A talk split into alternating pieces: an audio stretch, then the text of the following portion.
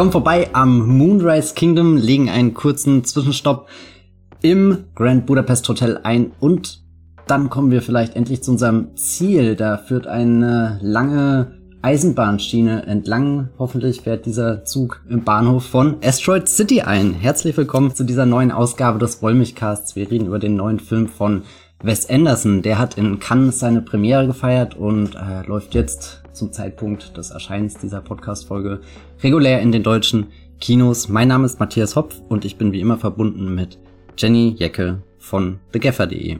Hallo Jenny. Hallo Matthias. Bist du bereit, Asteroid City zu erkunden und eventuell auf äh, ein Alien zu treffen? Ja, ich bin bereit. Vor allem finde ich, du solltest jetzt ähm, darüber nachdenken, wurde Asteroid City ursprünglich von Claudia Cardinale in Once Upon a Time in the West gegründet, wo es ja auch um ein Städtchen und die Ankunft eines Zuges geht. Denk mal drüber nach. Das ist halt, ein Satz kannst du nicht sagen in der Einleitung, der katapultiert mich gerade schon wieder so weit in die Untiefen der Filmgeschichte, dass es jetzt wirklich schwer wird, da wieder raus. Wo, zu, wo kommt der Zug äh, besser an? In Once Upon a Time in the West, in Asteroid City oder in La Ciotat? Also eins kann ich dir sagen, bei mir kommt dieser Zug gar nicht an. Aber äh, genug des äh, Quatsches. Äh, wir reden ja hier über einen ernsten Film. Also es geht um die äh, äh, Begegnung, unheimliche Begegnung der dritten Art. Atombombentests, mehr Atombombentests als in Oppenheimer. ich dachte mir das auch, als gleich am Anfang des Films da so ein Ding hochgeht und äh, Christopher Nolan watching closely. Aber äh, da sind wir vielleicht auch schon beim Punkt. Äh, Achtung, Spoiler, hier in dieser Ausgabe des Wollmilchcasts zur Asteroid City, wie ich im, im Vorgespräch dieser Podcast-Folge vernommen habe, haben ein paar äh, Kritiker auch schon auf den Deckel bekommen, weil sie fröhlich aus Cannes berichtet haben, was da in den letzten Minuten so ähm, passiert. Das heißt, falls ihr noch gar nichts über äh, Asteroid City erfahren habt und vielleicht auch noch keinen Trailer oder so gesehen habt, dann springt jetzt schnell ab und packt die Koffer und dann kommt er wieder nach Asteroid City. Und ich wünsche euch sehr viel Spaß mit dieser Wollmilchcast-Ausgabe.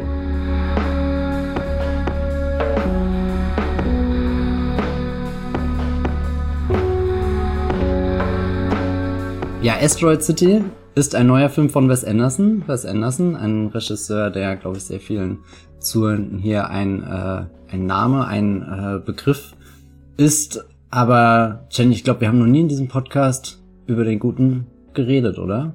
Nein, wir haben bisher über Monster Hunter von Paul W.S. Anderson gesprochen. Wir haben über hier die letzten beiden Paul Thomas Anderson Filme gesprochen aber wir haben noch nicht über einen Wes Anderson-Film gesprochen und ich fürchte, das liegt auch so ein bisschen an meiner persönlichen Abneigung gegen seine Filme. Wie sieht das denn bei dir aus? Also ich bin ja mit Film groß geworden. das ist ein Statement, da muss ich erstmal einen Schluck trinken. Ja, das ist tatsächlich ein Statement. Also ich glaube, mein, weiß nicht, Wes Anderson gehört einfach für mich so als Regisseur zur Entdeckung von, von Film, von Kino, von sich näher damit beschäftigen dazu und ich glaube, der Film, der genau meinen Nerv damals getroffen hat, war 2009 der fantastische Mr. Fox. Das war was ganz Außergewöhnliches, äh, diese diese Stop Motion, dieses wie das erzählt ist und seitdem habe ich Anderson immer für einen Regisseur genommen, den ich sehr schätze, aber jetzt habe mir auch in den letzten Tagen öfter mal die Frage gestellt, ist das überhaupt ein Lieblingsregisseur von mir? Hat er so viele Filme gemacht oder nehme ich die einfach nur an, weil die interessant sind und mal da schon viel viel rum blättern kann, viel rumsuchen kann, aber würde er mir jetzt auch fehlen, wenn er gar keine Filme machen würde. Und ich glaube, ich bin schlussendlich zu dem Punkt gekommen, dass ich sehr mag, dass alle paar Jahre einer dieser, dieser ähm, Wes Anderson-Filme auftaucht, aber ich gucke ihn jetzt nicht regelmäßig nochmal oder so. Also letztes Jahr bin ich zurückgekehrt zu Darjeeling Limited und das war wirklich was Besonderes, weil das das erste Mal seit langer Zeit war, dass ich wieder zu so einem älteren Anderson zurückgekehrt bin. Ansonsten hänge ich gerade wirklich in dieser Ära, die für mich so ein bisschen mit Moonrise Kingdom, Grand Budapest Hotel und dann The French Dispatch begonnen hat. Isle of Dogs ist, glaube ich, der einzige Anderson, der komplett an mir vorbeigeschrammt ist. Also da ist wirklich der Zug so früh aufs falsche Gleis abgebogen, den hat keiner mehr rübergekriegt und rätsel ich auch ein bisschen drüber woran das liegt, weil das wäre ja eigentlich, wenn ich vorhin sage, äh, Fantastic Mr. Fox war mein, mein Einstiegspunkt in die Wes Anderson Welt, wäre das ja die, die, die perfekte Fortsetzung gewesen, also wieder ein, ein Stop-Motion Film mit vielen verschrobenen Figuren, Tieren, die äh, sprechen, äh, komische Dinge, die passieren, aber weiß nicht, da mit dem bin ich nicht befreundet. Auf alle Fälle, French Dispatch war der letzte Wes Anderson-Film, den ich im Kino gesehen habe. Ich glaube, du auch. Also natürlich vor Asteroid City. Und da hatte ich zumindest so ein, das Gefühl, er ist gepiekt auf so einer, wie besessen kann Wes Anderson von seiner eigenen Formalität sein, weil er sich in dem French Dispatch, also dieser French Dispatch, diese Zeitung, die nimmt er sich als, als Vorlage und er versucht irgendwie die, die Zeitung, die du so lesen würdest, aufschlagen würdest, wo es ein weiß nicht, ne, äh, irgendwie so, so ein Editorial gibt, wo es verschiedene Features gibt, wo es meinetwegen Werbeanzeigen gibt, wo Dinge aus der Kultur, Dinge aus der Politik vorgetragen werden. Also eine Zeitung, die sehr klar geordnet und unterteilt ist. Und er sucht dafür eine, ja, filmische Entsprechung und manchmal hatte ich das Gefühl, ich sitze da im Kino und könnte diesen Film auch zusammenfalten und mit in die U-Bahn nehmen, so unter den Arm klemmen und dann mich irgendwie hinsetzen und das wieder aufschlagen. Wobei ich glaube, das habe ich auch noch nie in meinem Leben gemacht, in der U-Bahn eine Zeitung gelesen. Das ist einfach ein Bild, was im Jahr 2023 nur noch in Erinnerungen existiert an Dinge, die vielleicht nie so gewesen sind, aber man sieht es in Filmen immer. Und auf alle Fälle von The French Dispatch jetzt zu Asteroid City zu kommen, hatte ich das Gefühl, es ist wieder ein etwas entspannterer Film, der nicht ganz so besessen darauf ist, sich vor allem durch seine Form zu definieren. Wo würdest du den Asteroid City in der auf der Skala der Anderson-Extreme anordnen? Na, ich glaube, bei French Dispatch, da fällt das noch stärker auf, weil man so die Episodenstruktur hat und jeder irgendwie auch spezifisch unterschiedlich ist. Ich habe den Film dann auch so ein bisschen gesehen und mir so die eine oder andere Geschichte oder das eine oder andere Element wie eine Kurzgeschichte im New Yorker oder so herausgepickt, während mich der andere Teil null interessiert hat. Und das war dann eben so ein bisschen ein fundamentales Problem. Isle of Dogs, ja, ugh, nee.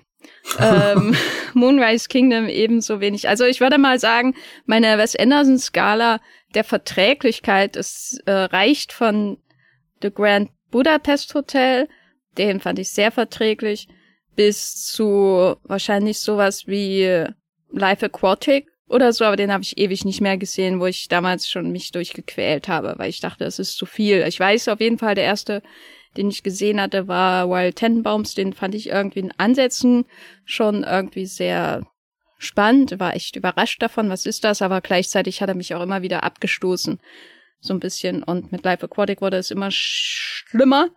Ich würde sagen, wenn ich Asteroid City nun auf einer Skala der Extreme anordnen müsste, dann müsste ich wahrscheinlich schon Richtung Life Aquatic gehen, aber er hat eine fundamental andere Wirkung auf mich gehabt als so diese extremen Anderson-Spielereien, weil ich finde ihn schon rigide durchkomponiert bis hin zu den Kameraeinstellungen und der Kameraführung. Also ich finde auch diese Schwenks, die da in diesem Film vorkommen, die sind so gewaltig. Ich weiß nicht. Also das ist ja auch so eine Kamerabewegung, wo du das Gefühl hast, da muss irgendwie eine Masse an Luft weggedrückt werden, um die, die, die Kamera von links nach rechts zu bewegen. Weißt du, es ist so eine richtig schwer, schwere Bewegung, wo man die ganze Schwerkraft irgendwie des Raums auch merkt. So alle G-Kräfte, die auf die Kamera wirken, die merkt man. Deswegen habe ich meinen Text auch, es kann auch so den Vergleich zu einem Panzer Rohr verwendet, weil daran hat es mich schon manchmal ehrlich gesagt erinnert. So, also das ist schon ein sehr durchkomponierter, rigider Film, so den äußeren Elementen nach, auch was man, was so die Erzählstruktur angeht, über die wir ja sicher gleich reden werden. Trotzdem würde ich sagen, dass es so ähm, qualitätsmäßig und emotional wirkungsmäßig ähm, doch eher wie Grand Budapest Hotel auf mich gewirkt hat. Und ich glaube, ich mag ihn vielleicht sogar noch ein bisschen mehr als Grand Budapest Hotel weil da am Ende keine nervige Verfolgungsjagd stattfindet. Die ich wirklich, ja, als ich damals äh, Grand Budapest Hotel geschaut habe, dachte ich die ganze Zeit so, uh, uh, hm, als, der, also könnte mein Film des Jahres werden. Es gibt ja auch eine große Stefan Zweig Connection mhm. äh, bei der Entstehung des Films. Äh, ist wahrscheinlich äh, einer meiner absoluten Lieblingsautoren. Und dann kommt da diese endlose äh, Pixar-Gedächtnisverfolgungsjagd, wo ich dachte, nee, raus. Also, ja, Fand ich richtig toll. Ja, ja, so einer bist du halt, ne? wow. Äh, aber wie, also du hast ja schon gesagt, der hat auf jeden Fall besser gefallen als Isle of Dogs, habe ich rausgehört. Ja, das definitiv. Ich glaube, also so besten Andersons äh, schwanken zwischen Fantastic Mr. Fox und Grand Budapest Hotel. Grand Budapest Hotel ist, glaube ich, der, wo ich am meisten irgendwie drinne bin in der Geschichte und dieser ganzen Welt, wo ich das Puppenhaus nicht von außen anschaue, sondern wo ich selbst durch diese ganzen Räume mich bewege, wo die, die Bewunderung, die ich sowieso irgendwie so als Autoeinstellung bei einem Anderson-Film habe, wo die auch sehr schnell einfach in Entdeckung übergeht. Aber ich glaube, Entdeckung ist auch ein sehr gutes Stichwort, wenn wir zu Asteroid City rüberspringen, weil als ich den im Kino gesehen habe, und der schleust uns auch erstmal durch so ein paar verschiedene Ebenen, bis wir zum Kern des Ganzen, dieser Asteroid City, vordringen. Aber sobald er dann da ist, sobald der Zug in den Bahnhof eingefahren ist und sich die Kamera da einmal im Kreis dreht, so wie du das gerade mit dem Panzerrohr beschrieben hast, kann ich tatsächlich nachvollziehen irgendwie. Also da, da, da, da sind Kräfte im Gang, aber weiß nicht, da habe ich einfach nur Klötze gestaunt von wie, wie schön alles angeordnet ist, aber auch wie tief das dann reingeht und habe mir die ganze Zeit die Frage gestellt, ob das dann eine Miniatur ist oder ein richtiges Set und bin irgendwann zu dem Schluss gekommen, dass, dass da ja so viel Tiefe drin ist, dass das wirklich dahingesetzt sein muss, dass das nicht einfach nur getrickst sein kann, sondern sehr präzise ausgemessen und, und trotzdem, obwohl die ganze Szene ja sehr, sehr, sehr streng konstruiert ist, sage ich jetzt mal, also dass, dass eine Ortschaft sich quasi auf, auf diesen einen, diese, diese eine Kameraposition zu bewegt. Also es wirkt, als wäre die Ortschaft um die Kamera herum gebaut worden, damit die sich dann einmal perfekt im Kreis drehen kann und alles, wo sie, wo sie kurz innehält, um, um das anzuschauen, ergibt ein, ein perfektes Bild, wo alles in Harmonie wirkt, wo du was im Vordergrund, im Hintergrund hast, wo du noch eine Ebene dazwischen hast, wo du sogar hier irgendwie noch das Gefühl hast, du könntest ums Eck reinschauen und obwohl das so so betont äh, künstlich herausgestellt war, habe ich mich auf einmal sehr sehr drinne in diesem Film gefühlt und hatte eigentlich zu nichts mehr Lust, als selbst loszumarschieren und mir Asteroid City anzuschauen, bis ich wieder gemerkt habe, naja, ist gerade nicht möglich. Ja, ich meine, die Extreme werden ihm ja auch so ein bisschen immer vorgeworfen. Möchten wir erstmal kurz die Story aufschlüsseln. Ich glaube, formal am spannendsten finde ich schon den Asteroid City Teil, den eigentlichen, den du gerade auch beschrieben hast. Aber da gibt's ja noch so einen Schichtsalat, einen schwarz-weißen, der da drüber liegt. Wie würdest du den umschreiben? Walter White äh, ist unser Erzähler. ähm, Brian Cranston in einer äh, durch äh, Schwarz-Weiß-Bilder abgetrennten Schicht, äh, der uns hier vorstellt, dass wir, wiederum ist es jetzt, dass wir ein, eine Fernsehsendung über ein Theaterstück, das der Film ist. Ja, also, ja, ja. also, ähm, er fängt zwar an, ich habe den Film nicht mehr so genau im Gedächtnis, ähm, du kannst mich immer gern korrigieren, aber er fängt so an mit dem Gestus, damals, hat der Autor das Große geschaffen. Und dann sehen wir irgendwann den Autor und der wird gespielt von Edward Norton. Und es ist dann so ein bisschen unserer Fantasie überlassen, äh, wie weit wir die, die artifiziellen Konstruktionen um den eigentlichen Bundfilm Asteroid City, der ja in den Trailern größtenteils zu sehen ist, herum interpretieren, weil der, die Rahmenerzählung in der TV-Show von Brian Cranston wird natürlich so präsentiert, als wäre Edward Norton wirklich der Autor, der ähm, irgendwann das Theaterstück äh, Asteroid City geschrieben hat, ge mit dem Namen Conrad Earp, aber eigentlich, da wir eine TV-Serie oder eine TV-Show über die Entstehung eines Theaterstücks sehen, ist er ja auch nur ein Schauspieler, der den Autor Conrad Earp spielt, der das Theaterstück Asteroid City entwirft das dann am Theater umgesetzt wird mit gecasteten Schauspielern, zum Beispiel wie Jason Schwartzman, der dann in dem Theaterstück immer noch schwarz-weiß die dieselbe Rolle spielt, wie er dann im Film, in dem Bundfilm Asteroid City spielt. Vereinfacht gesagt. Ist es nachvollziehbar. Asteroid City, leicht erklärt. Ja.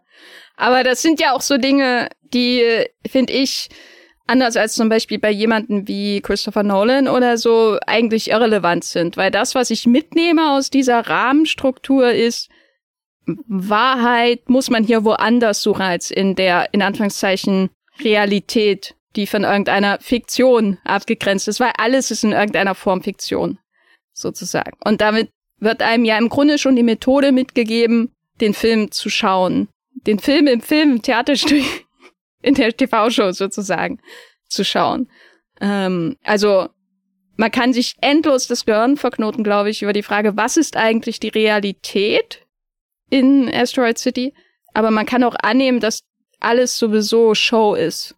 Schon durch die äußerste Erzählebene mit Brian Cranston als TV-Moderator. Der eine, den wir ja nicht in bunt sehen, als würde er wirklich existieren, sondern nur durch eine Übertragung in Schwarz-Weiß. Also außer eine Szene, wo er ganz kurz ins Bunte reinläuft und du dann schon merkst, oh mein Gott, da ist gerade wirklich was passiert, was, was nie hätte sein sollen. Das ist so wie wenn du ein nachkoloriertes Behind-the-Scenes-Bild von so einem Schwarz-Weiß-Film siehst und auf einmal die ganze Magie weg ist. Was, das ist die Farbe des Anzugs, die er trägt. Ähm, hast du denn beim Schauen dir fundamental darüber Gedanken gemacht, äh, wie jetzt eigentlich dieser Film funktioniert erzählerisch? So wie du vielleicht beim Schauen von Inception darüber nachdenkst, in welcher Traumebene bin ich denn jetzt eigentlich? Nee, überhaupt nicht. Also tatsächlich habe ich diesen Schwarz-Weiß-Teil auch für mich ein bisschen ausgeklammert und gedacht, wenn ich den Film irgendwann das zweite Mal schaue, dann kann ich mehr darüber nachdenken. Ich war schon wirklich begierig, die Asteroid City Welt, also die, die, der, der, der Film im Film im Film, äh, quasi die, die dritte Traumebene, kurz bevor wir äh, in den, den Tresor von Killian Murphys Vater eindringen. ähm, das war das, was mir am meisten gereizt hat, weil du einerseits irgendwie diese, diese Stadt hattest und andererseits auch diese, diese, tatsächlich die Farben. Ich finde den Look sehr interessant, den er wählt, der, ich schwank immer dazwischen, es ist sehr, sehr schnell, sehr, sehr durchschaubar, sehr, fast schon langweilig, könnte man sagen, weil, weil es sich doch immer wiederholt, die, die, äh, das, das Farbspektrum, dass der Film abdeckt und gleichzeitig hat das für mich irgendwie sowas fast schon vibrierendes oder so, also so wie als, als hätte da auch irgendwie so alte Aufnahmen ausgegraben und die jetzt nochmal in so ein ganz seltsames Licht gestellt, wo du Na, merkst, es sieht okay, so aus wie so Postkarten aus den Ja, 50ern. ja, das kommt so so und aber die sind auch schon gut ausgeblichen. Also die die liegen schon länger rum und die wollte auch keiner und das passt ja auch ein bisschen zu diesem Asteroid City, wo ja eigentlich was monumentales passiert ist da vor wie viel tausend Jahren auch immer dieser Meteorit eingeschlagen ist und im Verlauf des Films äh, noch was ganz anderes einschlagen wird. Und dann äh, spreche ich nicht von den Atombombentests im Hintergrund, sondern eventuell einem, einem, einem super putzigen Wesen, was da auf die Erde kommt und sich mal ein bisschen umschaut, Sachen mitnimmt, wieder zurückbringt. Also es ist wirklich ein Trubel in Asteroid City, aber es hat auch wieder was von, von einem dieser, dieser verlassenen Orte, die eine, die ein, ein ausgewieftes System mit sich bringen, eine große Geschichte und auch die Traurigkeit, dass keiner dorthin zurückkehrt. Also ich rede gerade wirklich so so parallel über Asteroid City und das Grand Budapest Hotel, was ja auch wirklich bemerkenswert ist, wie ja das alles funktioniert, was was äh, für für Hierarchien im Personal existieren, wie die Lobby gestaltet ist, welche Zimmer es gibt, welche Gäste da wiederkommen, äh, welche Gäste vielleicht nicht mehr wiederkommen und und das alles auch so so durch die die verschiedenen Ebenen hast du immer das Gefühl, da vergeht auch Zeit und und das, was da früher war, ist da auch jetzt nicht mehr. Und hier finden wir uns ja auch in so einer ähm, so einem Amerika der 50er Jahre. Das ist ja der der der historische Backdrop von von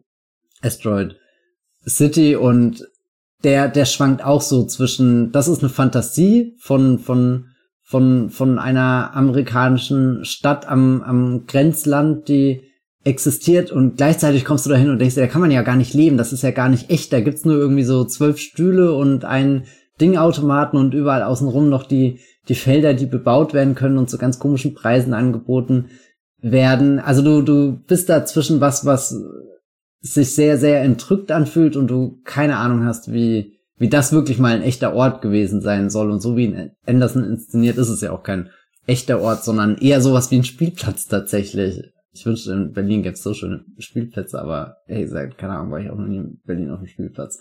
Was weiß ich, aber generell eine, eine große Welt zum Begehen, die, ja, weiß nicht. Wärst du gerne da eingestiegen? In den Zug nach Asteroid City? Ja, ja, und dann da ausgestiegen und dich umgeschaut. Also glaubst du, glaubst du, du kannst dann einer dieser dieser Unterkünfte kannst du da das Bett ausklappen und da schlafen oder existiert das im Endeffekt gar nicht? Na, also grundsätzlich ja, wäre ich immer dabei, auch wenn ich verstrahlt werde. Ähm, schon allein wegen des Martini-Automatens äh, wäre ich da so weit dabei, um mir da irgendwelche Longdrinks und Cocktails äh, ausgeben zu lassen für ein paar ähm, Cents oder was auch immer sie da reintun. Asteroid City an sich ist ja ein extrem melancholischer Ort schon in der Grundanlage, weil es ja ein Durchgangsort ist. Eigentlich ein Ort, wo niemand bleibt, außer er stürzt zufällig drauf ab oder das Auto bleibt liegen oder so. Oder man ist nur oder man ist nur ähm, für das Wochenende da für diese Convention von den Extrem-Nerds sozusagen. Ähm, und ansonsten ist man nur wieder da, um wegzugehen. Also das ist ja auch so ein bisschen wie so Ferienlager oder Bungalow-Siedlungen am Stausee in Thüringen, die im Winter ausgestorben sind. Ich glaube nur, dass bei Asteroid City noch weniger los ist normalerweise als, äh, weiß nicht, an der Hohenwarte Talsperre oder was weiß ich. Das heißt, der Ort an sich ist anders als das Grand Budapest Hotel eigentlich auch nicht von eigener Geschichte belastet. Der hat vor 3000 Jahren diesen Einschlag eines ähm, Weltraumkörpers gehabt, von dem auch nur noch eine winzige Kugel äh, sozusagen da ist, die dann bewundert und analysiert wird. Das ist der einzige Grund, warum dieser Ort irgendeine Bedeutung für Menschen hat. Deswegen gibt es da eine Haltestelle, aber im Grunde baut sich darauf dann die Bevölkerung von, was waren 87 Bewohnern oder so, was da am Anfang äh, auf dem Schild steht, auf und also es ist kein Nichtort in dem Sinne, das ist noch nicht so schlimm. Es ist kein Parkplatz oder sowas in der Art. Das würde ich auch sagen, noch ein bisschen mehr von der Bedeutung her als zum Beispiel ein Flughafen oder so, also so Transitort. Ähm, das ist bei Asteroid City ja noch ein bisschen mehr, weil ja auch dauerhaft Menschen sich entschieden haben, da zu leben, um da ihre äh, Automaten zu pflegen und ihre ähm, Bungalows, wenn sie nicht gerade abfackeln, ähm, zu vermieten. Aber darüber hinaus erinnert es ja doch dann sehr an die geschniegelte Version einer dieser Wildwest äh, Goldgräberstätte, in der niemand mehr lebt, in der vielleicht auch in zehn Jahren niemand mehr leben wird. Wer würde da nicht ein extraterrestrisches Besucherlein vorbeischauen? und dem Ort eine neue Bedeutung geben. Das ist ja sozusagen der Überbau und der auf der der persönlichen Ebene ist es der Ort, wo durch die verschiedenen Zufälle Schicksale kollidieren und sozusagen wie der Weltraumkörper, der auf die Erde einschlägt und dadurch natürlich zerstört wird, aber vielleicht auch wie wie die vielleicht auch so die die die Rotation der Erde minimal verändert dadurch. Ähm, so ist es ja dann auch mit Scarlett Johansson und Jason Schwartzman, die sich ja da treffen. Er ein Witwer mit seinen Kindern und ähm, auf dem Weg zu seinem Schwiegervater, gespielt von Tom Hanks. Sie eine Schauspielerin, die weiß ich gar nicht mehr, was machen möchte. Und beide kommen da unter und haben die Bungalows nebenan äh, und kommen sich näher. Und wer von beiden jetzt die Erde ist und wer der Asteroid slash Meteorit, kann sich jeder Zuschauer selbst ausdenken. So, das war meine Deutung von Asteroid City. Auf Wiedersehen. Sehr gut. Ich muss bei der Verlassenheit der Orte an so eine Mischung aus der sowieso nicht echten äh, Atombombenteststadt aus Indiana Jones 4 denken und Achtung, äh, den, den Motels aus Florida Project. Und wenn du das mhm. irgendwie kreuzt, kommt am Ende ähm, Asteroid City raus. Gerade weil auch Florida Project ja die ganze Zeit schwingt da sowas mit. Das ist so ein Ort, der wurde für irgendwas gebaut und so richtig funktioniert er auch nicht mehr, wie sich das mal gedacht hat. Auch so, so eine Fantasie, so ein Traum, so ein, so ein Amerika, was da irgendwie ist. Und jetzt sind wir noch in der, ja, in, in den Überresten und du bist dir unsicher, ist es eine Kulisse oder ist es wirklich was echtes? Ist es, ist es wie bei Indiana Jones, dass Pappaufsteller da sind? Oder triffst du vielleicht Willem davor als Hausmeister, aber ich glaube, er spielt hier eine andere Rolle. Das Interessante bei, bei Anderson und Asteroid City ist ja immer auch in welche Position er dann dadurch auch den Zuschauer drängt, weil wenn wir in seine Kulisse hineinwandern, äh, durch den Blick auf die Leinwand sozusagen, dann wissen wir ja durch die Art und Weise, wie die Kulisse aufgebaut ist und wie weltverfremdend sie auch ist, dass sie nur für uns gebaut wurde im Grunde, also nur für den Kamerablick da ist. Das finde ich zum Beispiel noch einen extremeren, eine extreme Art von Artificialität als zum Beispiel bei, wenn wir zurückdenken an einen Film aus unserer wunderschönen kleinen Musical-Reihe, ähm, Die Mädchen von Rochefort, äh, bei dem Jacques Demy, der ja dem Anderson auch nicht unbedingt fern ist, würde ich sagen, so was so die ästhetischen Instinkte angeht, ähm, eigentlich ein ganzes, einen ganzen Marktplatz von einem Dorf hat ummalen lassen, damit ihm die Farben besser zu seinem Film passen, sozusagen. Also das ist ja auch äh, ein Filmemacher, wenn wir auch an sowas denken wie die Regenschirme von Cherbourg, wo alles irgendwie auch durchkonstruiert ist, die, die Kleider, die die Menschen tragen und so. Aber ich finde, es ist bei Anderson ja alles noch viel, viel extremer. Ist der einzige, der mir jetzt spontan einfällt. Zwei Leute fallen mir spontan ein, die, die auch diesen Effekt bei mir manchmal haben, dass ich das Gefühl habe, okay, das hast du jetzt aber nur für mich hingestellt, ist äh, natürlich ähm, der, der späte Jacques Tati, insbesondere Playtime, ähm, aber auch ähm, der frühe Ernst Lubitsch, der hat äh, den einen oder anderen Stummfilm gemacht, allen voran die Puppe, der wirklich das Artifiziellste ist, was man sich so vorstellen kann, der auch wirklich sehr, sehr starke Wes Anderson-Vibes hat, den ihr unbedingt anschauen solltet, der ist toll. Ähm, wo ich das Gefühl habe, der Film sagt mir von vornherein, bitte schau meine Kulisse an, die ist nur für dich da, die ist, die, die ist nur für den Kamerablick auch da, während bei den Mädchen von Rochefort habe ich immer noch das Gefühl, ja, die Welt ist da und die Kamera kommt hinein, um da eine Geschichte zu verfolgen. Natürlich weiß ich, dass sie konstruiert wird, aber hier habe ich das Gefühl, die Welt ist da, damit die Kamera kommt, sozusagen, weil sonst hätte sie kein Interesse dran. Aber weißt du, was ich mir sehr wünschen würde? Wenn durch so eine Wes Anderson-Welt auch mal eine Figur wie Monsieur Hulot laufen würde, weil, also so, so weil wie das sie alles. kaputt macht. Ge genau, weil, weil die Anderson-Figuren, da ist überall was Lethargisches, so wie sie gucken. Und irgendwie ist das auch, also gerade weil du das beschrieben hast, wie, wie Scarlett Johansson und Jason Schwartzman sich äh, aus ihren Bungalows da anschauen. Zwischen denen ist ein Graben. Ähm, die, die sitzen da wirklich, als könnten sie sich nicht mal zur Seite äh, lehnen und, und du guckst das irgendwie an und denkst dir, ja, das läuft jetzt auch so ein Deadpan-Joke oder irgendwas raus und dann sagt irgendwie Scarlett Johansson auf einmal diesen Satz so, hast du das, äh, hast du gesehen, mit was für einem Blick uns irgendwie das Alien anschaut, so wie als wenn wir doomed und das kommt dann so aus dem Nichts und dann bist du so, oh, okay, äh, gerade wurde es unerwartet existenziell. Und ähm, all diese, diese, diese Figuren, die so ein bisschen betäubt wirken, die, die auch sich für ganz komische Dinge interessieren, wie zum Beispiel der Steve Carell-Charakter in dem Film, wo du dich immer fragst, in welchem Universum lebt der denn eigentlich? Aber vermutlich ist das so, wenn du einer der wenigen Einheimischen aus Asteroid City bist. Und auf einmal merkst du, nee, diese Figuren haben genau die gleichen existenziellen Ängste, stellen sich irgendwelche Fragen und ich glaube, das ist auch das, was immer Grand Budapest für mich noch ein bisschen rausrückt, dass, dass es nicht nur die, dass das Verschrobene ist, was den Charakter der Figuren in einem Anderson-Film ausmacht, sondern dass da auch so, so, eine, so eine sehr, sehr wirkliche, sehr nahbare Ebene auf einmal dazukommt, wo du, ich denke jetzt zwar nicht regelmäßig über das Alien nach, was mich anschaut und sagt, du bist doomed, weil ich einfach auch noch kein Alien gesehen habe, aber nicht? so, nee, tatsächlich nicht. Ähm, es ist Wohnst du im falschen Teil von Kreuzköln?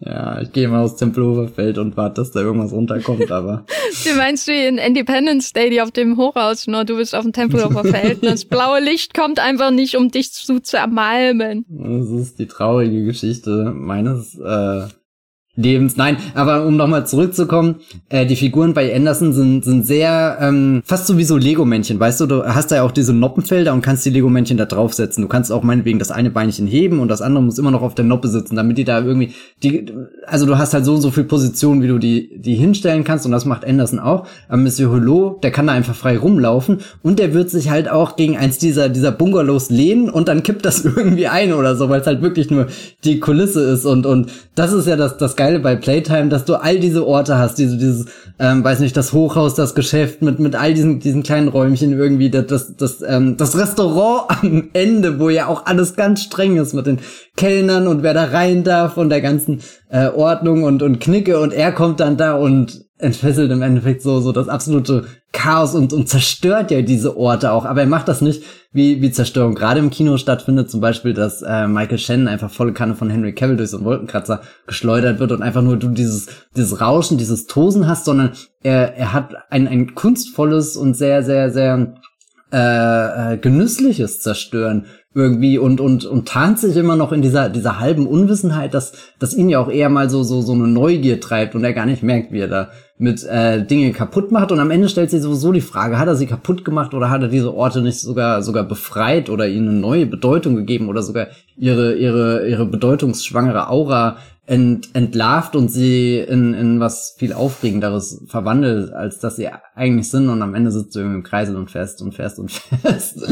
Also ist äh, am Ende der, der Kreisel von Playtime ist die Kamera am Anfang, stell dir vor, Anderson hätte diese Perspektive nie verlassen und wir würden einfach den ganzen Film gucken wie und dann kommt noch ein Auto vorbei und dann kommen noch mal irgendwie so die, die Gangster und schießen da rum mit der Polizei und noch weiter und noch weiter. Und die Welt äh, dreht sich in Asteroid City und es passiert einfach nie dieses eine Ereignis, was die Welt dann vielleicht doch aufrüggelt, nämlich dass der, dass der Alien runterkommt, die Leute anschaut und sagt, ihr seid doomed und, und außenrum hast du zwar sofort so einen Regierungsapparat, der zuschlägt und sagt, okay, jetzt kommt das Protokoll und jetzt das und, und hier Quarantäne und da dürft ihr nicht äh, raus. Und das verändert natürlich auch was in den Menschen, aber, aber das, was, was wirklich diese, diese Veränderung anfügt, die vielleicht Richtung der, der Hylo-Zerstörung geht, das, das ist der, das ist der Blick von dem Alien. Zwei Sachen, und zwar, wenn du schon von kreiselnder Kamera redest, muss ich natürlich äh, eine andere äh, Assoziation bei Asteroid City erwähnen, und zwar Lola Montes von Max Oeffels, hm. wo Anton Wahlbrück sozusagen den,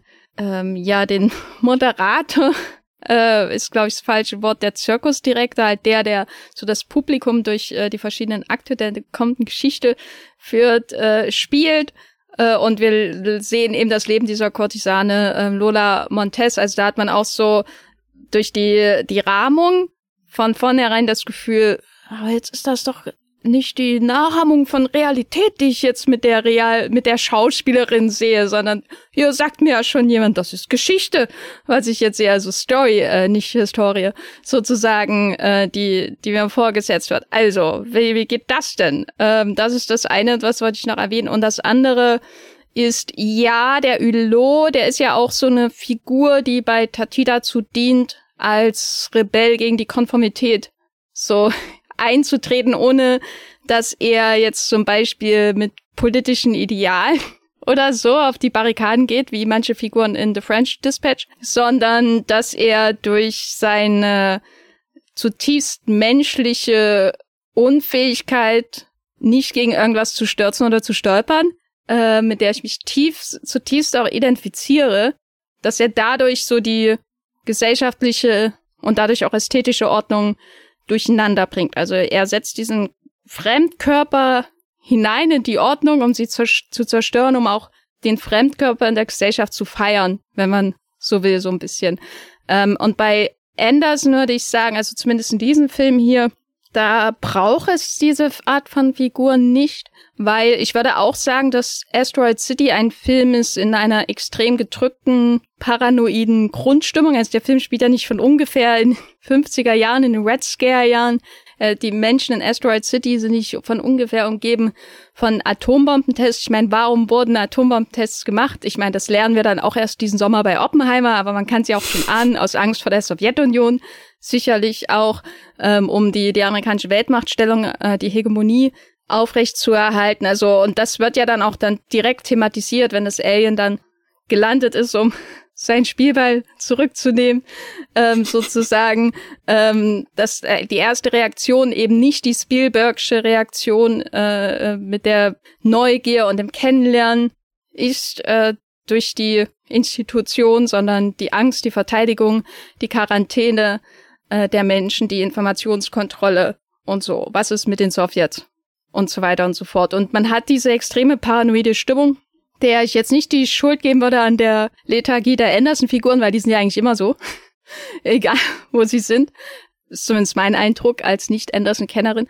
Ähm, aber dadurch, dass es so diese, dieses Setting hat, dazu seine extremen Mittel, sozusagen, die einen starken Wiedererkennungswert haben, aber hier trotzdem, glaube ich, extremer eingesetzt werden, als zumindest auch in sowas wie Grand Budapest Hotel, ähm, braucht er keinen künstlichen Agent des Chaos, weil das, was er, wie er die äh, Non-Konformität sozusagen innerhalb der, der Ordnung her produziert, sind eben die Blicke von einem Balkon zum anderen, sind die Blicke von einem Fenster zum anderen, ist die vielleicht auch Verbrüderung in einer Zeit, wo nur Misstrauen herrscht, sozusagen. Also ich glaube, in gewisser Weise ist Asteroid City auch ein politischer Film, genau wie The French, French Dispatch ja auch ein sehr, sehr offensichtlicher politischer Film ist. Aber er geht hier eher wieder, er zieht sich zurück ins Private, weißt du, während ähm, Tati lieber eine Bombe draufschmeißt, sozusagen. Die Frage ist natürlich, wenn er jetzt so seine extremen Mittel so zuspitzt, ob man als zuschauende Person dann über diese Puppenhaftigkeit der Figuren hinwegkommt. Und du hast ja gesagt, dass du hin und wieder diese Momente hattest des äh, erschreckenden Existenzialismus, ist jetzt mal die, das äh, Zitat, was du nicht gesagt hast, aber so ähnlich habe ich es verstanden. ähm, ist denn der Film dann auch ähm, emotional bei dir angekommen? Weil ich habe das Gefühl, wenn ich so Kritiken lese, zumindest aus Cannes, die ja immer etwas extremer sind, dass, dass viele einfach nur noch das Verspielte sehen und da nicht mehr durch den Dschungel zum äh, Schatz des Films kommen. Komisches Film. Egal, denk nicht drüber nach. Es in lief auch Indiana Jones. ich stelle mir so einen Indiana Jones Film mit Anderson-Stil vor. Aber ich meine, dass dieses Verspielte ist halt das Dominanteste und es braucht, glaube ich, so ein bisschen Einlassungsvermögen, dass du halt auch drüber hinweg guckst. Oder irgendwo habe ich auch viel gelesen, dass du guckst diese Wes Anderson-Filme nur noch an und freust dich halt über Details, die ausgestellt sind. Hier was, da was. Und das tue ich auch. Aber manchmal ergibt sich auch schon allein aus so einer, aus so einer Form oder so einer Anordnung ergibt sich auch was Emotionales. Gerade eben, wenn du jemanden wie Steve Carell hast, der, der urkomisch sein kann, aber sich manchmal auch hinstellt und den Kopf nur so halb zur Seite tust. Und dann will ich wissen, was geht denn jetzt wirklich in ihm vor?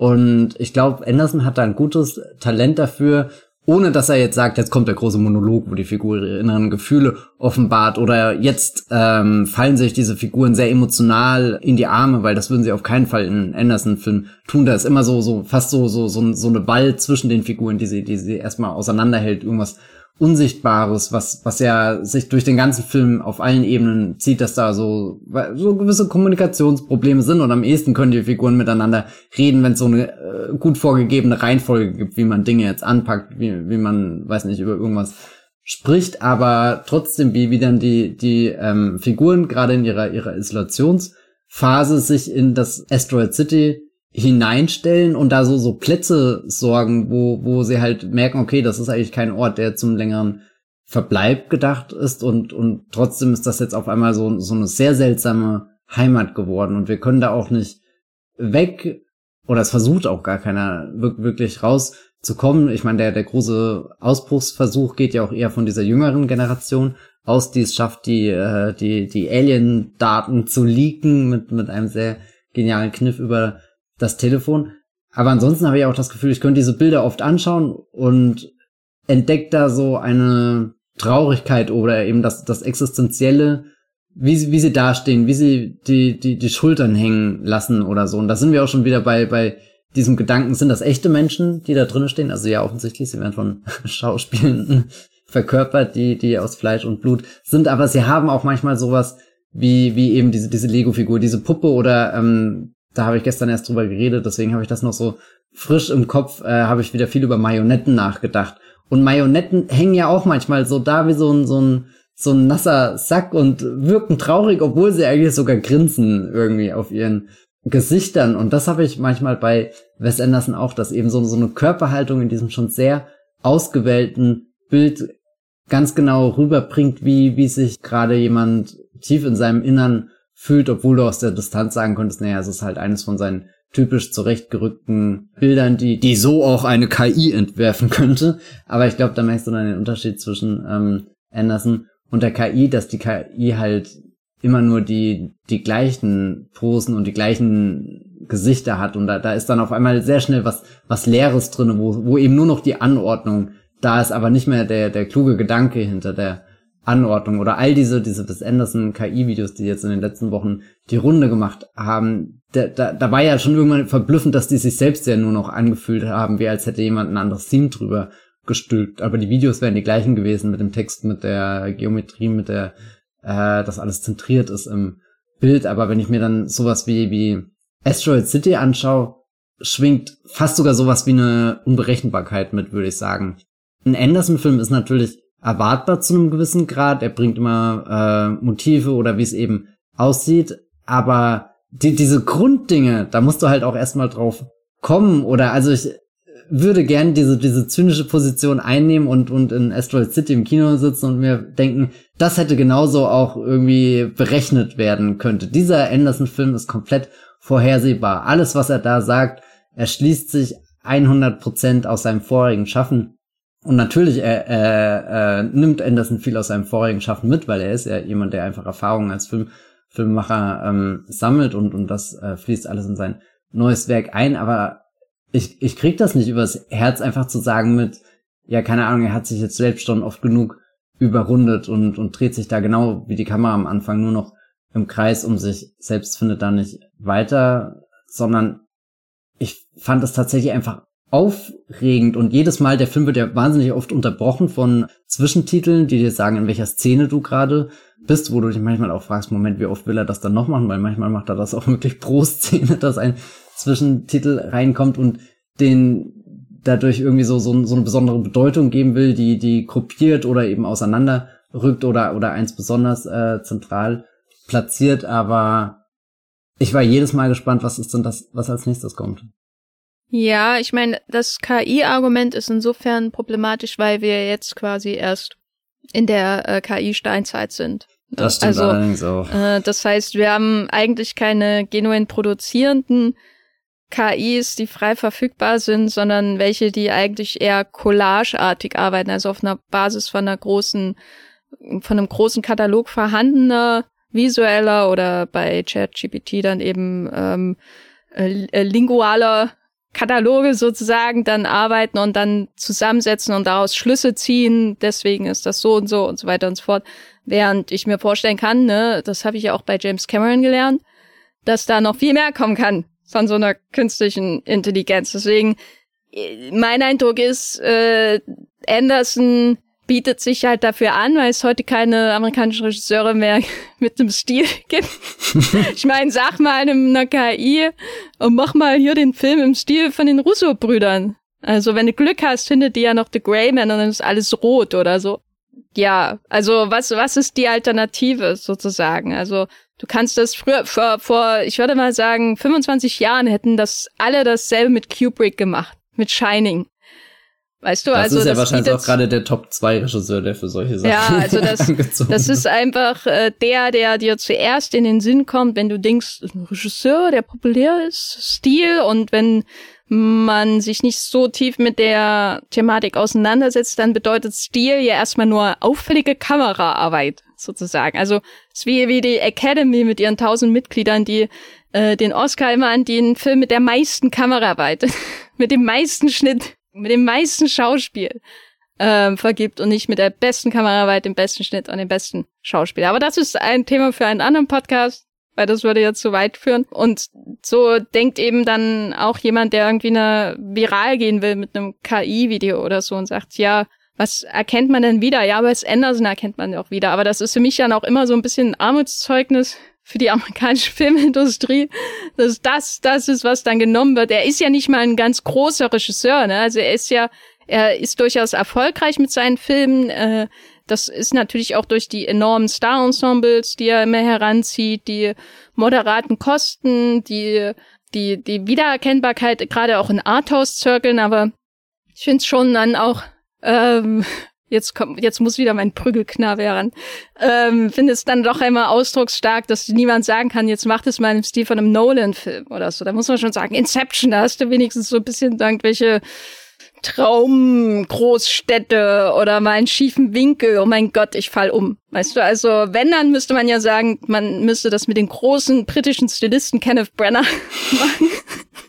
Weißt du, das ist, dass sie dann immer Anderson nehmen, ist für mich immer ein Armutszeug, das möchte ich damit sagen. Ähm, weil er ist ja nicht mal wirklich ein ganz, ganz großer, super populärer Regisseur. Jetzt einfach mal in Box-Office-Zahlen gedacht. Weil bei denen gibt es ja offensichtlich nicht genug, was die Menschen mit viel Stil assoziieren. Äh, was natürlich auch ein bisschen traurig ist. Äh, jetzt bin ich total vom Thema abgekommen. Aber zum Beispiel wenn du denkst, äh, was wäre, wenn KI in den 20er Jahren in Deutschland entstanden wäre, da hätte man sagen können, ja, mach das im Stil von Robert Wiener, mach das im Stil von Fritz Lang. Ich möchte das gern im Stil von GW Papst machen, weißt du? Also das sind ja äh, sehr, sehr auffällige visuelle Stile, die da nebeneinander existieren und zum Teil auch ein sehr großes Publikum ins Kino gelockt haben. So, jetzt habe ich auch noch den Expressionismus und die neue Sachlichkeit hier in dem Wollmilchcast über Asteroid City gebracht. Ich glaube, ich habe jetzt so viel genamedroppt wie noch keinem anderen Podcast. Ähm, ich finde die KI-Diskussion jedenfalls doof.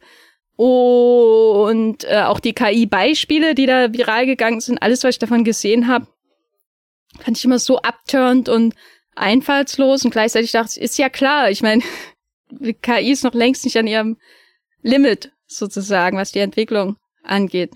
Äh, irgendwann kann die auch den perfekten Wes Anderson-Film drehen.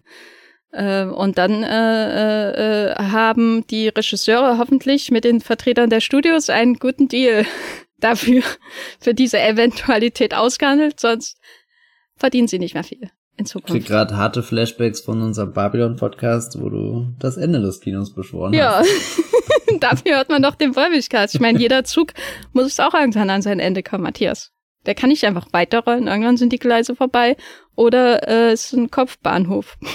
Da zitiere ich doch meinen Lieblingsfilm Inception, ein Zug, der niemals ankommt. Ist das Inception? Ja, ich habe keine Ahnung. Aber es hört sich an wie irgendwas, was Mario ja in diesen äh, sehr, sehr äh, leidenden, melancholischen Träumer. Während sie da auf sagt. dem äh, Balkon sitzt. Ja, ja genau. So ja, auf der Brüstung. Ja. Aber hast du nicht auch das Gefühl, weil du bist ja auch manchmal im Internet, und insbesondere bei Filmtwitter ist Wes Anderson irgendwie in letzter Zeit so zum, ich weiß nicht, zum Posterboy slash Prügelknaben von Filmtwitter geworden ist. Also irgendwie auch, dass so man viel Unmut darüber spürt manchmal, dass der Mann einfach mit dem Geld das macht, was er will. Also das kann ich halt nicht so richtig nachvollziehen, weißt du? Das ist so, warum regt man sich über Wes Anderson Filme auf? Das, also ich mag die ja auch meistens nicht, aber deswegen spreche ich ihm da nicht des Genius ab, dass er Leute dazu berät, ihm Geld zu geben, Filme zu machen, so wie er sie visioniert. Das macht ja heute kaum jemand mit solchen Budgets. Und vor allem ist er jetzt auch nicht so ein Regisseur, wo danach alles nur noch wie Wes Anderson war. Also ich erkenne da jetzt keinen Tarantino, der halt einen Guy Ritchie nach sich zieht und einen Joe Cornish und keine Ahnung was noch. Oder halt eben wie Christopher Nolan, der halt auf diesem riesen, auf dieser Riesenbühne aufschlägt und dann komplett äh, verändert, wie du halt so, was deine Vorstellung von einem Elevated Blockbuster-Event ja. Ist. Also Anderson könnte man schon irgendwie sagen, er ist harmlos, aber Anderson ist halt auch ein Darling, glaube ich. So, da, da kitzelst du schnell einfach Leute so wach oder, oder erzürnst sie, ich weiß nicht. Ragebait nennt ja, man das, Ja, ja, warum weißt du sowas? Keine Ahnung, war das gerade zum ersten Mal, aber es ergibt 100% Sinn.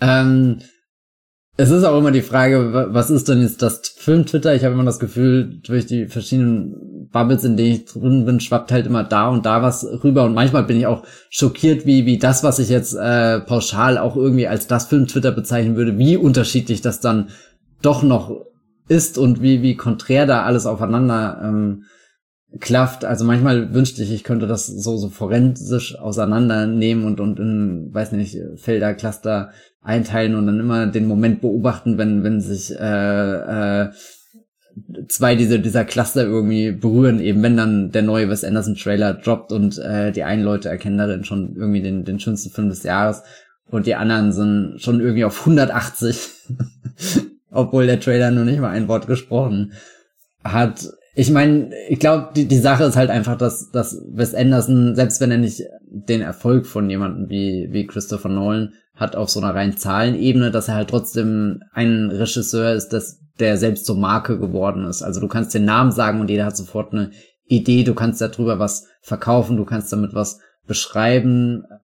Und, und ich glaube, er inspiriert auch viel. Oder allein in den zehn Jahren jetzt, wo, wo ich im Internet über ähm, Filme beruflich schreibe oder weiß nicht, am Anfang auf meinem Blog habe ich wirklich, das, das war das Highlight, wenn da irgendjemand wieder so ein Video rausgehauen hat, so ein Video-Essay, wo er die, einfach nur die, die Geometrie dieser Bilder, äh, der, der, der Filme von ihm aneinandergereiht hat, ohne groß drüber zu reden, ohne groß zu analysieren, sondern allein schon einfach zu zeigen mit, guck mal hier, das ist ein Regisseur, der hat einen Stil und den kann man durch alle seine Filme ähm, durchverfolgen und hier habt ihr fünf Minuten, wo ich alle zentrierten Shots irgendwie aneinander gereiht habe. Und darüber habe ich total viel geblockt und fand das immer interessant und toll, dass sich da jemand die Mühe gemacht hat und wenn ich da zurückschaue, hatte das sowas Unschuldiges, also sowohl von wie ich das wahrgenommen habe, als auch von wie das die Leute gemacht haben. Und jetzt ist alles immer sehr schnell sehr aufgeladen, sobald du halt über jemanden sprichst, schreibst, Videos drehst, der, der, der irgendwas Markantes hat. Und sobald man halt was Markantes hat, kann man sich dran reiben. Also ich weiß nicht, mit Hong Sang-soo ist ja was ähnliches passiert, habe ich manchmal das Gefühl, wie mit Wes Anderson. Das sind ja beides zwei äh, Regieleute, die weiß nicht, denen ich nie was Böses Die immer nur, immer denselben Film machen, in Anführungszeichen. Ja, vielleicht das auch, aber sowohl bei Anderson als auch bei, bei Hong Sang-soo saß ich jetzt noch nie im Kino und dachte, um Gottes Willen, es wird Zeit, dass du aufhörst, Filme zu drehen, weil da können die auch nicht mehr mit mir leben, wenn das meine Einstellung irgendwie wäre, weil, weiß nicht, ich bin, keine Ahnung, das, ach, keine Ahnung, ich bin zu, zu, zu naiv für den Zynismus von Filmtwitter manchmal.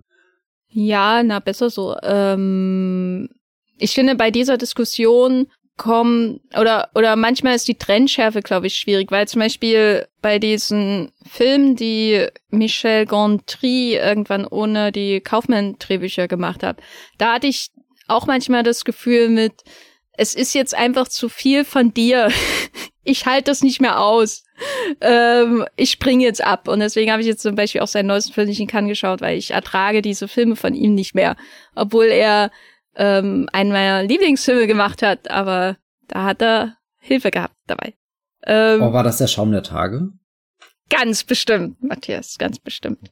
Während zum Beispiel, äh, wenn ich mir den Diskurs über Paul Schrader anschaue bei Twitter, äh, da wird das ja gefeiert, ne, dass er in dem Prison-Modus ist und äh, ähm, seine Männer in einem Raum Filme dreht, bis kein Raum und kein Mann mehr übrig ist, sozusagen. Also ich glaube, er hat halt, Schrader hat halt gerade so ein Edge, wo du dir auch nicht sicher bist, ist das gerade noch erlaubt oder nicht, ist er überhaupt noch da oder nicht, aber er hat so irgendwie dieses Legacy, was er auch mitbringt, während Anderson ist halt viel zu harmlos irgendwie. Also es ist halt auch nichts leichter, als auf Anderson einzutreten oder einzu schlagen. Ja, aber das, das ist eben auch so eine seltsame Art von Schubladendenken. Bei wem akzeptiere ich das jetzt und bei wem nicht? Ich meine, ich habe mir habe halt jetzt so die Masse Filmtwitter vor mir, die gibt's natürlich nicht und jeder denkt da sicherlich anders und alle schreiben am Ende dumme Tweets, die mich aufregen und deswegen mache ich dann zu und gehe auf meinen Account für die Formel 1, um da wieder glücklich zu sein. Aber ähm, unabhängig davon habe ich das Gefühl, wenn wenn so jemand in diesen Meisterstatus kommt, äh, ich glaube, darauf willst du ja auch ein bisschen hinaus, so dann nimmt man, dann verzeiht man das ihm, weißt du, dann, dann kann der Paul eben seine tagebuchschreibenden Männer äh, in den Garten setzen oder ins Casino oder wo. In die Kirche. genau. wo auch immer er die hinsetzen will. So, aber Wes Anderson ist noch nicht in dem Status. Und das kann ich auch nachvollziehen, weil ich ja oft auch seine Filme nicht mag, aber andererseits habe ich dann immer, ich denke dann schon immer so an das Ende des Kinos in, zehn Jahren oder 100, keine Ahnung.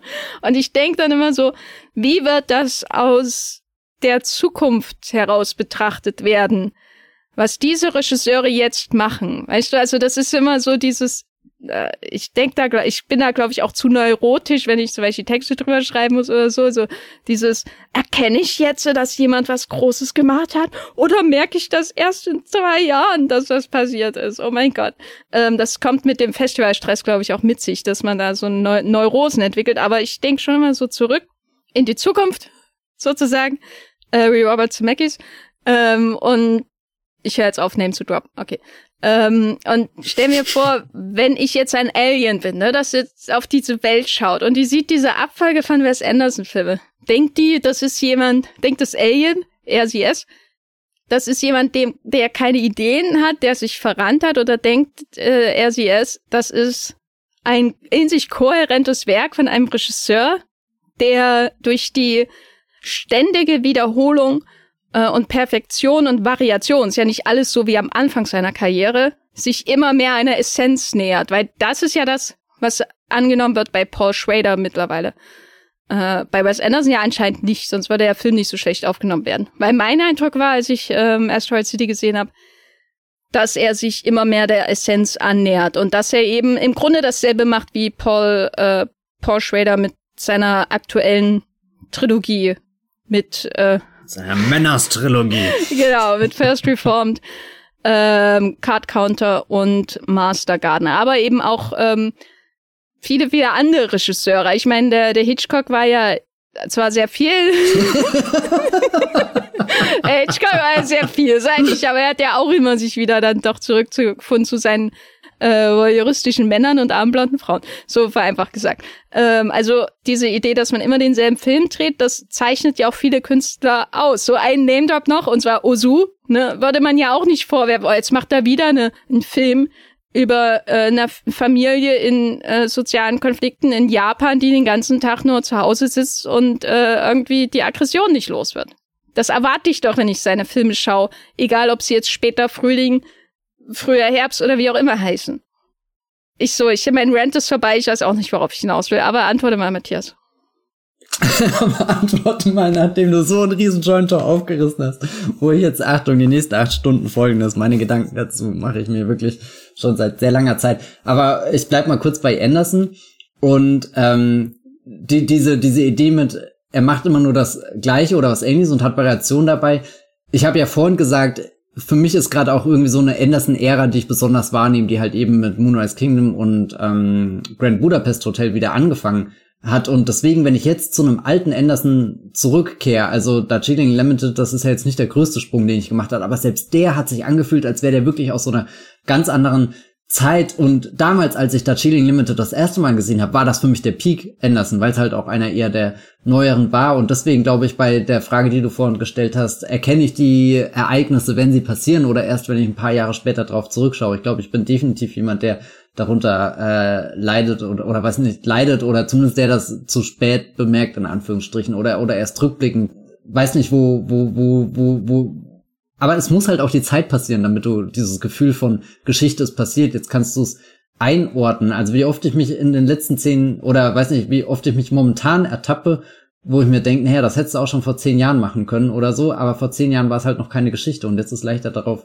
zurück äh, zu blicken. Also ich glaube, es bedingt sich so ein bisschen gegenseitig und weil du das gerade auch gesagt hast mit ähm, Festivals verzerren das immer die die Wahrnehmung oder machen das besonders schwer. Ich glaube, das ist ja auch einer der Gründe, warum jeder Film äh, wo, wo Leute das Potenzial von Filmgeschichte erkennen, auch auf einmal so diese, diese, dieser Festival-Hype, warum der da losbricht, weil das will halt keiner derjenige sein, der damals Killers of the Flower Moon quasi nicht mitgekriegt hat, in Anführungsstrichen. Also da, da ist auch oft, oder ich weiß nicht, ich verfolge ja die meisten Festivals eben nur durch meine, meine äh, Film-Twitter ähm, die ich da hab und, und da könnte man so, so ein Festival-Panik, also nicht die Panik, dass man keine Tickets kriegt, aber das spielt sicherlich auch mit rein, sondern einfach die Panik, dass man bei diesem historischen Moment nicht in dem und dem Saal dabei war, wo, wo eben dieses Stück Kino passiert ist. Und dann frage ich mich auch oft, was ist denn wirklich die bedeutende Filmgeschichte oder so, die ich mitgekriegt habe? Wir haben ja, keine Ahnung, bei Movieplot äh, schreiben wir viel über TV-Filme und da fällt mir auch auf, dass das irgendwie 2000, weiß nicht, 16 stehen geblieben ist oder so dass es sehr schwer ist, gerade auch durch diese Streaming-Ära und so, da wirklich noch Filme auszumachen, die in diesen, diesen ewigen Kanon reinrutschen werden, der halt zum Beispiel im Fernsehen existiert mit den unzähligen Wiederholungen, dass, dass Jason Bourne-Filme jetzt noch so laufen, wie die das auch schon vor 20 Jahren getan haben oder so. Und, und das finde ich schon wahnsinnig spannend. Ich glaube, jetzt drifte ich gerade auch in eine ganz andere Richtung. Ich finde, wir können auch ein bisschen mehr äh, Name droppen. Wir können auch Paul Greengrass noch einfach nehmen. Ja. Aber Und natürlich hier, wie heißt der von dem ersten Film? Doug Lyman. Ja, das bist du doch ein Fan von, von dem. Naja, das, das ist jetzt auch, keine Ahnung, ob ich Fan sagen würde, aber der hat schon einige gute Filme gemacht. Unter hinterher, anderem. hinterher kann man äh, jede, den Podcast noch mehr hören und jedes Mal, wenn wir irgendwie einen Regisseur nennen, einfach einen kurzen kippen und dann geht das schon. Die Leute sind schon ohnmächtig, die, wir kriegen morgen ganz viele Beschwerden, ich habe Angst. Aber äh, ich weiß gerade echt nicht, wie ich den Bogen zurück zu Anderson krieg. Ich will sagen, ähm, oder ein Gedanken, den ich vorhin noch hatte, wenn diese Rufe laut werden, Anderson macht immer nur das Gleiche, warum darf der das? Äh, soll, sollten das nicht vielleicht Ressourcen sein, die jemand anderes zur Verfügung bekommt? Da ist ja auch irgendwie so die Idee, nimmt der jemanden was weg? Existiert irgendwo so ein kreativer Pool, der darunter leidet, dass Anderson alle drei Jahre immer wieder den gleichen Film in Anführungsstrichen macht, was ich finde, ist kompletter Schmann, weil ich habe noch nicht den gleichen Film von Anderson gesehen. Also jeder von denen hat für mich einen eigenen Charakter, einen eigenen Vibe, eine eigene Aura. Da ist der Cast mal so zusammengesetzt, da ist mal das, das Setting, da ist mal das, die Hauptfarbe des Films, also schon allein das, also so, weiß nicht, ich gucke auch weiß nicht, deswegen gucke ich ja Filme auch sehr, sehr oft immer wieder, weil die alle was, was Markantes oder Bestimmtes haben könnte mich aber auch dazu hinreißen zu lassen, zu sagen, naja, ich kann auch nicht mehr alle Hong Sang-Soo-Filme auseinanderhalten, was dann aber auch oft an so einem Binge-Charakter liegt. Die ersten 20 Stück habe ich halt ungefähr alle in drei Wochen geguckt, als es damals mal die Retro war. Und da verschwimmt das dann, also ich kann auch nicht mehr alle Office-Episoden auseinanderhalten, die ich letztes Jahr innerhalb von drei Monaten durchgebinged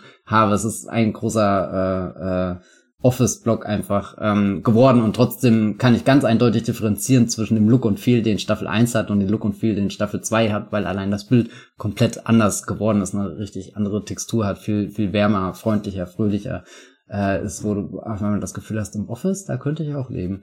Aber äh, naja. Nee, was ich noch sagen wollte, dieses, die nehmen irgendwas weg und dann frage ich mich, ist mein Problem, dass ich so viel schau? Weil ich habe nie das Gefühl, dass also so, weißt du, in meinem Filmjahr, es ist halt sehr viel Platz, weil ich einfach sehr viel guck und dann ist der Wes Anderson ist halt einer von ein paar hundert Filmen, die ich dieses Jahr guck und das tut mir nicht weh oder ich weiß nicht, oder vielleicht habe ich da einfach den Luxus, dass ich in einer Lebenssituation bin eben, wo ich gerade so viel einfach an Film, an Kino in mich aufsaugen kann, dass ich halt heute den neuen Anderson, morgen den nächsten DC-Film und dann weiß nicht wieder irgendwas total komisches Französisches, was ich zufällig im York-Programm entdeckt habe, was ich nie auf dem Schirm hatte zu gucken und dann gucke ich es trotzdem irgendwie an und das alles, weiß nicht, ergibt für mich halt so so ein Feld und da habe ich nicht diese so so ein strenges Bedürfnis, dass ich da irgendwas ausgrenzen muss und ja, das, deswegen fällt mir das immer schwer nachzuvollziehen, wo, wo, wo, woher der Antrieb kommt, dass Anderson halt schon wieder den Film macht, vorausgesetzt, er macht das dann wirklich. Also das so als Gedanken. Ich weiß nicht, du schaust ja ähnlich viel wie ich oder so. Hast du das Gefühl, Anderson hat dir dieses Jahr irgendwie einen Spot weggenommen, wo du lieber hättest einen Max Öfels Film schauen können? Die äh, schiebe ich mir ja so ein bisschen vor mir her. Also ich habe jetzt ja die meisten geschaut, aber ein paar noch nicht. Und ich habe Angst, wenn ich alle geschaut habe, dann kann ich keinen neuen schauen. Insofern kann der Anderson ruhig noch weiter Film machen. Und ich glaube, er bringt dieses Jahr ja noch einen Netflix-Film raus, ne? Mit Benedict Cumberbatch irgendwas, habe ich in der Wikipedia gesehen. Naja, ähm, worauf wollte ich hinaus? Nein, also ich glaube, Spots nimmt er nicht weg, weil mein Eindruck ist, dass es sind keine Strohmänner, aber es sind doch so irgendwie auch Strohmänner, die aufgebaut werden, damit man sie abbrennen kann. Und eigentlich hat es nichts mit der Realität zu tun. Weißt du, also es wären so Fake-Gegner aufgebaut. Der Wes Anderson, der nimmt den vielen diversen Stimmen was weg. Weg mit dem, so in der Art. Dabei ist äh, Wes Anderson nicht das Problem, sondern die Menschen, die wirklich das Geld verteilen in Hollywood und die Zugangsbeschränkung für äh, weniger weiße Stimmen sozusagen, künstlerische Stimmen herstellen. Ähm, das ist das Problem, nicht, dass Wes Anderson seine Filme macht sozusagen. Also es wird quasi jemand auf ein Wanted-Poster gedruckt, auf dem sich Film-Twitter dann wieder einen Tag lang äh, abreagieren kann. Mit positiven wie negativen Stimmen, mit Verteidigung, mit Hass und so weiter und so fort. Und das ist natürlich sehr einfach und das hängt aber auch mit der Struktur und der Funktionsweise von Twitter zusammen, dass das jetzt so funktioniert. Gleichzeitig habe ich aber auch manchmal das Gefühl, dass ein Film, der einen abstößt, nicht mehr dazu führt, dass man in irgendeiner Form damit interagiert oder beschreibt, warum etwas abstößt, sondern nur noch, dass er abstößt und man drückt nur noch diese Abstoßung aus und dann drückt man auf Send Tweet sozusagen. Also, weil es mir schon ähnlich vorkam bei Bo is Afraid, und wie der online aufgenommen wurde, über den wir auch einen Podcast gemacht haben, äh, der neue Film von Ari Aster. Das ist so, was das Internet einfach auch mit sich bringt, gerade natürlich ein Kurznachrichtendienst oder ehemaliger Kurznachrichtendienst wie Twitter, dass man, dass Dinge, die einen nicht gefallen, die einen abstoßen, möglichst kurz abwatscht. Und am besten geht das natürlich, wenn man das flankiert von sag ich mal, gesellschaftspolitischen Idealen tut. Weil das ist ja ein Totschlagargument.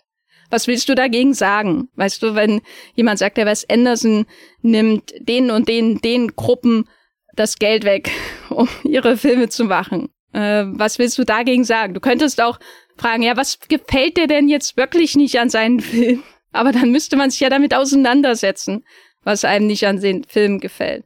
Und das machen viele Menschen, das will ich auch nicht absprechen. Das sieht man ja auch an vielen Kritiken. Aber andererseits ist Twitter als Plattform nicht förderlich für diese Art von Diskurs. Ähm, und da wünsche ich mir schon manchmal so die, die alten Tage der Blogosphäre zurück, so 2007, 2008, als man sich in tausend Zeichen Kommentaren äh, unter irgendeiner Kritik ähm, auseinandergesetzt hat. Warum ist Inception scheiße?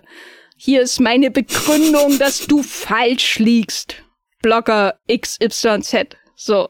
Und zwar mit Argumenten. Und dann werde ich polemisch und irgendwann streiten wir uns und beleidigen uns und dann in einem Monat schreiben wir wieder Kommentare untereinander, sozusagen. Also, das hört sich jetzt auch nicht sehr gesund an. Ja, aber es war wunderschön, Matthias. Das war die, die schönste Zeit damals. Das ist meine Art von Nostalgie hier im Wollmilchcast. Ja, ich meine, zu einer Lösung werden wir da ja auch nicht kommen. Das wird so weitergehen, bis Twitter gegen die Wand gefahren wird, komplett. Ich meine, es gibt ja noch, wir, wir ignorieren die ganze Zeit diesen anderen Rückzugsort, nämlich Letterboxd. Und da ist ja das Ironische, dass wenn das, Wes, Bender, Benderson, Wim Benderson, Wes Anderson, äh, oh Gott.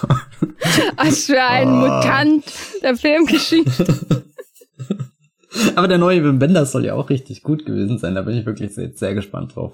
Aber äh, Wes Anderson ist ja auch so ein Heiliger von, von Letterboxd und äh, das ist ja eigentlich eine Plattform, wo quasi das Blocken, weil eine Hürde beim Blocken ist ja auch immer den Block selbst zu haben, äh, und das, das Letterbox das ja rein theoretisch sehr einfach macht und trotzdem ist irgendwie das, was sich bei Letterbox durchsetzt, das, was du auch als Tweet formulieren könntest, das ist auch ein bisschen. Ja, naja. da bin ich ja auch selbst dran schuld, weil ich Letterbox auch ausschließlich äh, äh, benutze, um schlechte Witze zu machen. Ja, neulich erst so ein richtiges Fast and Furious Cringe Review von dir. Ja, ne, ja. bitte like das alle, danke. Dann fühle ich mich besser. äh, ja, aber ich finde jedenfalls, dass Asteroid City sein bester Film seit langer, langer Zeit ist, mindestens seit Grand Budapest Hotel. Vielleicht ist es sogar besser. Ich hoffe, ich habe das in diesem Podcast hinreichend begründet und ausführlicher, als es ein Tweet könnte. Wenn nicht, äh, müsste es mir nicht sagen. Ich hatte jedenfalls insgesamt das Gefühl, dass ich durch diese formalen Extreme, die er hier auffährt, das ist ja auch eine Variation der Inszenierung von Dekorationen, wenn man so will, die er in seinen anderen Filmen durchführt, dass er da irgendwie noch näher zu, zu dem kommt, was er sagen will über das Leben und das Sein in einer bestimmten Welt. Und das hat mich tief berührt. Ich war sehr, sehr schockiert, wie sehr mich dieser Film berührt hat, weil Wes Anderson-Filme mich zumeist ähm, eher so als Zaungast zuschauen lassen. Und hier war ich mittendrin. Ich saß zwischen den beiden Fenstern von Jason Schwartzman und Scarlett Johansson und dann erst recht zwischen den zwei Balkons, die da im Finale kommen, äh, wo ich dann doch eine Träne verdrückt habe.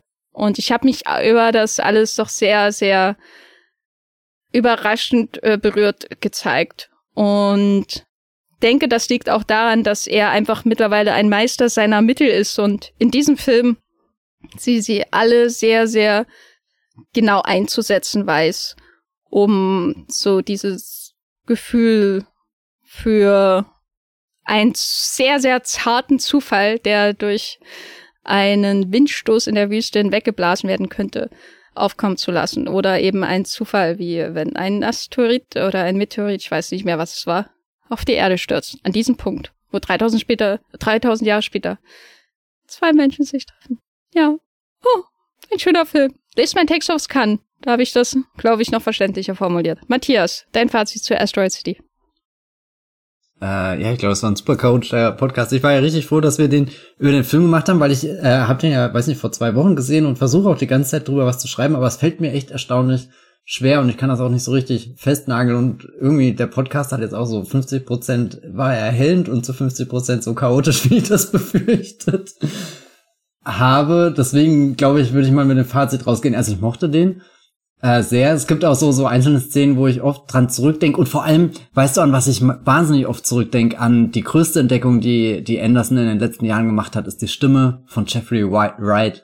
Also in dem Film oh, ja. gar nicht mal so sehr, aber vor allem in French Dispatch, wenn Jeffrey Wright da anfängt zu erzählen, das ist, boah, das schaltet einen ganz anderen Gang hoch und ich hoffe, er, er ist jetzt so, so, so, so jemand, der, der, der fortan immer in irgendwelchen, also Anderson hat ja so eine, so eine Schauspielfamilie quasi um sich rum geschart an Namen, die immer mal wieder auf, ähm, und äh, ja, weiß nicht, das, das sind momentan, ich befürchte, Asteroid City sind momentan Details, die sehr in meinem Kopf rumwandern, aber deswegen bin ich neugierig, den jetzt nochmal zu schauen und vielleicht schreibe ich auch irgendwann was drüber, was du schon mit deinem Kontext erledigt hast, vielleicht mache ich es auch nie, wer weiß. Meine Stimme ist jetzt auf alle Fälle in diesem Podcast äh, festgehalten, aber schaut ihn auf alle Fälle, dieser Film nimmt euch nichts weg. er gibt euch nur.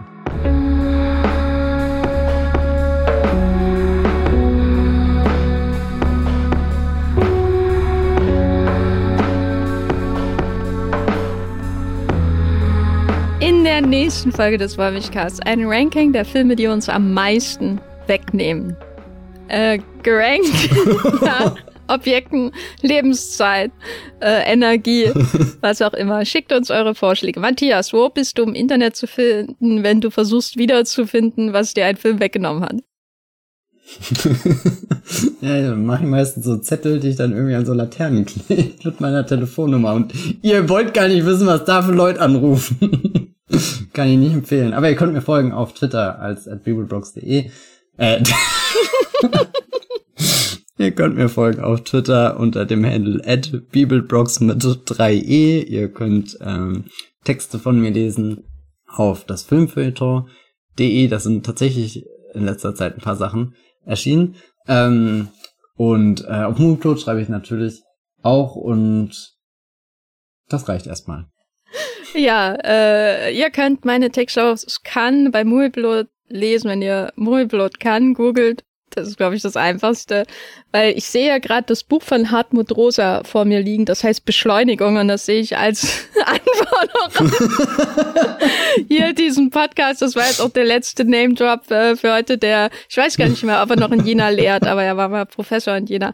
Naja, egal. Ähm, ihr könnt mir bei Letterbox folgen, Jenny Jecke, und ihr könnt eine aktuelle Streamgestöber-Folge hören. Da war ich zu Gast und habe mit meinem Kollegen Hendrik gesprochen, unserem Kollegen Hendrik, und zwar über die grundsätzliche, fast schon Wes Andersonige existenzialistische Frage, lohnt sich eigentlich noch das Netflix-Abo? Wir äh, geben in diesem Podcast die definitive Antwort. Das könnt ihr bei Streamgestöber hören. Und ja, bei Twitter findet ihr mich natürlich auch als Jenny Ecke oder Gafferlein mit einem L. Vielen Dank fürs Zuhören und bis zum nächsten Mal. Tschüss. Ciao.